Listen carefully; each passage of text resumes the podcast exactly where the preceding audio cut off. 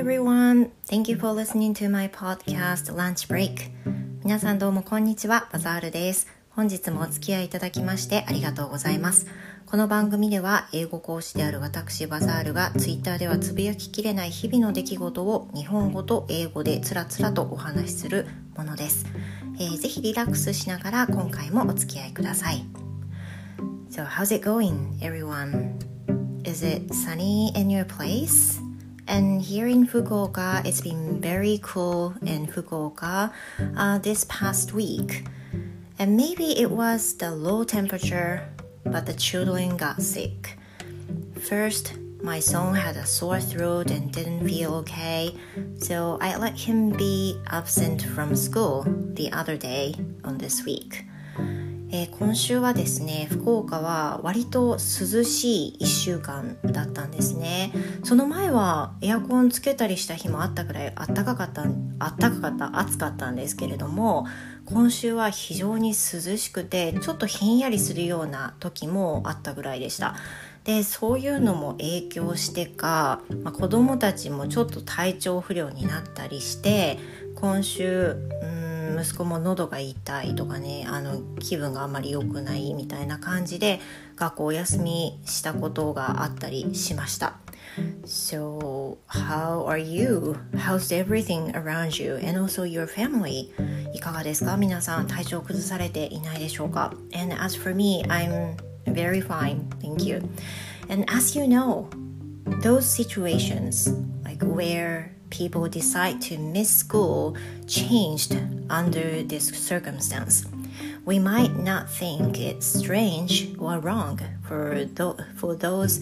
who are absent from school just because they have a sore throat or cough.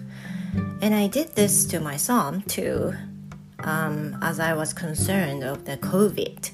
He fortunately didn't have a fever and I was able to go to school the next day. That was, you know, relieved. But two days later, my daughter had a sore throat. This kind of thing often happens to my family, you know? One of the kids gets sick and infects to the other, and again and again. This time, um, it happens to us like this. で、まあ、例に例によっていつもまあ大体そうなんですけど家族の誰かが体調を崩したら、まあ、往々にして子供のどちらかがっていうことになるんですけど体調を崩したら漏れなく一人一人移っていくっていうね。家族の、まあ、大体ルーティンみたいな感じでもういつもねもう、まあ、絶対移っちゃうんですよ。であの今回も息子が喉が痛いなって言ったら2日後に娘もなんか喉が痛いって言い出したんですね。わあ来ちゃったって思ったんですよ。But this time I let her go to school because she felt quite fine and had no fever. Mm. But you know, I have a mixed feeling of this because we now know people sometimes get infected of COVID even if they don't have any symptoms. So, what if my kids have the virus? It's hard to make a judgment for parents, I think. でその娘がね2日後に喉が痛いって言った後なんですけどその時はもう登校させたんですね。っていうのは息子の時と違ってとっても元気だしまあ、熱もなかったんで行っていいんじゃないかなっていうことで行かせたんですけどでも正直ちょっと複雑な気持ちがあってその今はね割とあのセンシティブな問題で熱がなければ投稿させていいでもなかったりするじゃないですか。っていうのはそのコロナにね感染した陽性者の中にはその無症状とかまたは風邪と同じような軽い症状で陽性だったっていう人がもちろんいるわけですよね。でそんな中で熱がない喉が痛いだけじゃあ大丈夫？投稿させていい？っていうとまたなんか絶対 OK とも言えないしじゃあね、喉が痛くなくなったら登校するみたいな話になるとじゃあ何日休めばいいのってね分かんない状態になりますよね割とそこの辺りはグレーかなと思っていて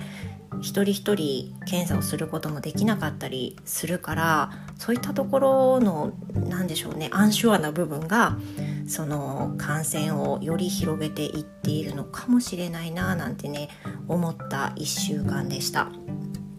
But um, while having these feelings, I had a chance to talk to one of my students who lives in the US. でそんな中で、えー、アメリカに在住の生徒さん私の生徒さんの中にいらっしゃって今日あの話をする機会があったんですけど She said that most people in the US now have fully vaccinated and they're starting to spend their lives that are almost the same way as they used to do before the pandemic. And it makes me think how important it is for the public to complete vaccination in Japan. でそういうふうにまあグレーなことが多いよなって思ってるさなかにそのアメリカ在住の生徒さんと話すフリートークで話していて彼女が教えてくれたのは、まあ、今そのほとんどのあの地域では、えー、完全に1回目と2回目のコロナのワクチン接種が終わった人っていうのが随分増えていると。でその70%以上の、えー、なんだろう何て言ったらいいんだろう70%以上のその接種が終わった人っていうのが出てくることで集団免疫が、まあ、より高まるっていうふうなことからもうアメリカの状況は今割とみんなもう終わりかけに来ているっていう風な意識の中にあるようなんですね。So, um, because of that, um, some people are not wearing face masks or even the government um, doesn't offer them to face masks except um, except for some states, including the place where one of my students live. でその生徒さんが住んでる地域も含めてだそうなんですけどいくつかのニューヨークとか、まあ、いくつかのあの州ではまだあのマスクはねするようにっていうオーダーは出てるそうなんですけど他の地域はあのそういう厳しい規制みたいなものがもう割と解かれていてその普通に飲食店も開いているしあのスキンシップももともとねする人が多いアメリカですけどあのするしてもいいよっていう風な感じになってるしっていう風な感じでかなりもうみんなの意識がねあの終わりに近づいているもうゴールが見えかけているようなそんな感じなんだろうなってね聞いてて思いました。It's a lot of difference between the US and Japan そう考えると日本とアメリカの今の状況ってすっごく違いがあるんだなと思ったんですけど Um, I also think that there's a huge difference between getting a vaccination of COVID because she also said that for those who have um, got a shot for COVID 19, they also could get some rewards. Um, for example, like uh, they can get an Amazon gift card or some food, um, anything. So, for that, some people who even did not think they wanted to take a vaccination, they are willing to take it because they want some rewards like that. でそのあのアメリカのちょっとその彼女の話では全部が全部かどうかちょっとわからないんですけれどもその受けた人のあの、うん、報報酬というか見返りとして例えば Amazon のギフトカードがもらえたりとかねなんか彼女はそれでサーモンをもらったとか言ってたんですけどそんな感じであの代わりに何か報酬ちょっとしたギフトがもらえるっていう風なことらしくってその自由な国アメリカだからみんなが接種を完了するなんてことは不可能に近いって言われてた中でもこれだけ接種率が上がってるっていう風なことはみんな信じられなかったっていう風に言ってたんですね。でもそのギフト性みたいなのをうまく使うことでそれが成功に傾いてるわけですよ。でえー、一方日本ではどうかっていうとその接種の接種を受けるための登録が思うようにいかなくて希望しているのにあの抽選で取れなかったとかねそういう状況がまだまだ混乱している状況ですよね。スムーズに進んでいるとはまあ言い難い状況にあるんじゃないかなと思います。どのぐらい待てばいいのかな？いや I, I hope it ends、uh, very soon. Hopefully by the end of year I guess talking about in Japan. 多分日本に関して言うと年末とかねまでどうかなみたいな話になるのかなって思います。うーんそうですね。厳しいですよね。でもそのアメリカに住んでる生徒さんに話を聞いてやっぱり国によって大きな開きがあるなっていうふうに思っているし一方でそのオリンピックが予定通り行われたとして日本株がねできるんじゃないかとかねいう話も今でき出てるっていうことなのでうん状況はかなり厳しいかなというふうに思いますよね。うん So I want to know uh, for parents who have um, who have some sick children, and whether or not um, you decide to let them be absent or no, if they don't have any fever. 皆さんいかがでしょうかね今のこの状況なので例えばお子さんがねあのお母さん喉が痛いよとかねあのちょっと咳が出るよって言ったらもうすぐ今はお休みにさせる派ですか？あのその傾向の方が多いかなっていうふうに思うんですけどなかなか難しい部分があるのかなっていうふうに思っているし、ね、どういうふうに皆さんなさっていますか？もしよろしければねコメントで教えてください。Yeah, so um, today we're going to talk in, uh, we're going to talk about Aiken. で今回お話ししたいのは英検のことについてです。で英検とはいえあの英検のことだけに特化したことではなくて今回お話ししたいのは英語の単語を読めれば英語は強くなるんじゃないかなっていうことでそういう経験があったので今回はシェアしたいと思いました。So, um, these days, um, I've been teaching Aiken materials to children、uh, because they have wanted me to do so 今その英検を前にして、えー、アップ日が土曜日ですのであの今まさにね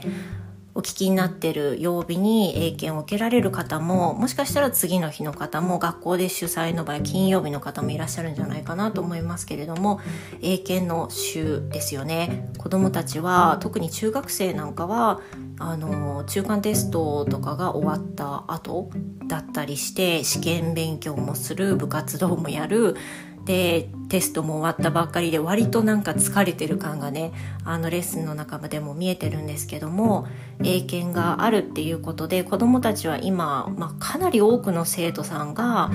英検の指導を希望されていてそれにあの応えている形なんですね。でそのうんそうですね So as for me some students um, have wanted me to teach some writing materials, or some uh, want me to go through the textbooks together. でいくつかの何人かの生徒さんはあの英検の過去問とかをね一緒に解いてほしいでわからないところは説明してほしいっていう方もいればライティングの添削に特化してやってほしいっていう方もいて、まあ、いろいろなパターンがあるかなと思うんですよね。でそのうんそうですねえー、まあ、その何人かの生徒さんの中には当然いろんな英語レベルの方がいて、えー、やすやすとねあの問題に答えられる子もいればすごく難しい子も当然いるわけです。で今生徒さんの中で英検受けられてる級私の生徒さんでは、えーと2級からー、4級までの生徒さんが今回はいらっしゃるんですけれどもそれぞれですよね。簡単にああもうこの子受かっちゃうなっていうぐらい簡単に分かることをうんどうだろうな当日の出来次第だなっていう子もしかしたら厳しいかもしれないなと思う子いろいろいるんですけれどもそうですね。うん So I think um, during that moment while um, I'm teaching for AK materials I I recognize that there's um, the same reason that students who cannot answer the right questions in common で私が教えている中で思ったことなんですけれども 生徒さんの中で問題に答えられない生徒さんの中には、えー、共通した理由があるのかなというふうに思ったんですね。And that is、um, they tend not to be able to read the words in the questions that come up でそれは何かっていうと問題の中に出てきた単語が読めない傾向にあるというのはすごくあの、うん、共通してるなっていうふうに感じているんですね。And I think that would be such a waste because if they read those words, they might be able to guess what the words mean and answer them. そうするとあのまあ、なんでその共通項として考えられるのは単語が読めない傾向にある人が多いのかなと思っていてそれはすごくもったいないことだと思うんですよね。でなんでかっていうともし仮にねあの意味が分かんなくてもですよ読めてたとしたらその意味を想像することができてもしかしたら答えに行き着くかもしれないわけです。例えば先日あの英検を教えてた中にあ単語で basically ってあったんですね basically でその生徒さんは basically の読み方がわからなくてバシバシカバシカリーっていうふうに読んでたんですで basically っていうふうに読むんだよっていうふうに言ったら basically あベーシックですかっていう風な感じになったんですよね。ということはもしその生徒さんが basically っていう単語だっても読めるとしたらベーシックから来てるって想像できて基本的にはとかそういう風に意味に想像がいく可能性が随分あるわけですよね。で今回のようなことがきっかけであそうかやっぱり読めるって本当に強いんだなって思ったんですよ。これでまあ、何問か得することも出てくるだろうしこれから知らない単語が出てきてもね読めることが出てくるじゃないですかだからやっぱり読めるってすごく大事だなっていうふうにその時思ったわけです But that comes up the question that is how can we get to read the vocabulary that we have never seen before でもじゃあどうやって読めるようになればいいのって思いますよね do we have to look at the vocabulary uh, dictionaries every time we see the first one? いつも新しい単語が出てきたじゃあ辞書引けばいいんでしょうか？もちろん辞書を引くのは大事なんですけどそうじゃない時に何かちょっとしたスキルがあって読むことができ読むことができれば想像することはできるようになるんですごくいいと思いませんか？そうすると私がおすすめしたいって思うのはフォニックスを勉強することだと思うんですね。I think one of the ways to be able to read unknown words is learning phonics. フォニックスっていうのは今あの例えば幼児幼児期また小学生のお子さんをお持ちのお母さんまたお父さんは結構ご存知の方が出てきたなっていう印象なんですけど皆さんフォニックスって聞いたことありますか？あのフォニックスっていうのは例えばアルファベット26文字 A から Z までありますけど例えば A だったら「ああ」で B だったら「ブブ」C だったら「クク」また「スス」っていう風に発音するような発音をするためのヒントとなるルールを覚えることなんですね。であのこのルールを覚えることである程度のもちろん例外はあるんですがある程度の単語は初めて初見でもなんとなく読めるようになるっていう現象が出てきます。で例えばうんですねその単語の中で皆今お聞きの皆さんはあのご存知ではないかなと思うんですけれども仮に PH から始まる単語が「ふ」って読むことを知らない人だったら例えば cell phone cell phone 携帯電話とかがフォーンっていう響きは知ってるけども PHONE っていうのがフっていうから始まのから始まるっていうのを知らない人は読み方がわからない可能性が出てきますよね。または OO の綴りが出てきた時に「う」「う」とか「う」って発音するようなことを知らない場合「ブック」とか「ブーツ」とかありますけどこういうやつを知らなかったら「ボック」とかね「ボツ」とか、ね、読むかもしれないそうすると全然想像できませんよね。でこういうのがあの分かるようになるっていうのにはフォニックスがすごく助けになると思います。であのそうですね今教えてる生徒さんの中にはお父さんお母さんが希望されてフォニックスをしているお子さんもいらっしゃいますし特に小学生の、えーと、英語を習ってる子どもたちにはフォニックスを一緒に、まあ、副教材として一緒に取り入れてやったりするんですけれどもフォニックスをやる利点っていうのはもう明らかにいくつかあってあのやってて損はないと思うんですね。I think、uh, learning phonics is really good for um, in ordering to read a correct pronunciation even if you don't know the word もし知らない単語でもうんと発音の正しい読み方発音の仕方を分かる？想像することができる。少なくとも。想像することができる。でまたはその正しい発音で読むことができる。っていうのもありますよね。でさっきのえっ、ー、とうん何をあげたらいいんだろう。例えばまあ Thank you だったとしますよね。Thank you Thank you でこれがカタカナでは Thank you とか Thank you とか知ってたとしてもアルファベットのそのフォニックスの読み方として th がスっていう th の発音無声音の音を出して thank you thank you っていう風になったとしてそれを知らなかったらカタカナに引っ張られちゃってサンキューとかセンキューとかねやっぱりなっちゃうと思うんですよ。でそういうことをフォニックスを勉強することであ違うんだなっていうのを自分で気づくことができるのではないかなと思います。Yeah. So, um, I think that's it. 今日は以上ですが皆さんいかがでしょうか？どうお思いですか？フォニックスはね絶対にやった方がいいよってあの私は思いますけどあのいろんなご意見ねきっとあると思います。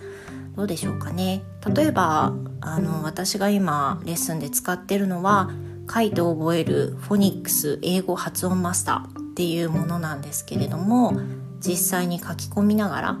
あの練習ができるものを使っています。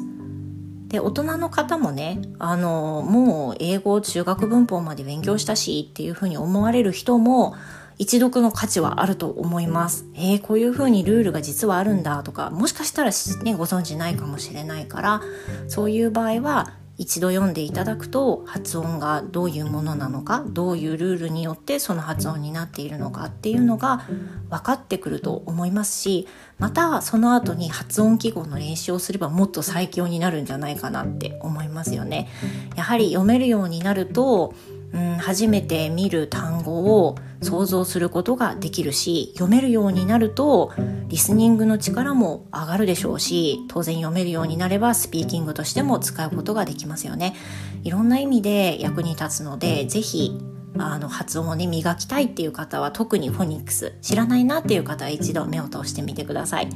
Yeah, that will be all today. Um, thank you everyone for coming again to my podcast and I will see you next Saturday at 10:30. See you next time. Bye for now.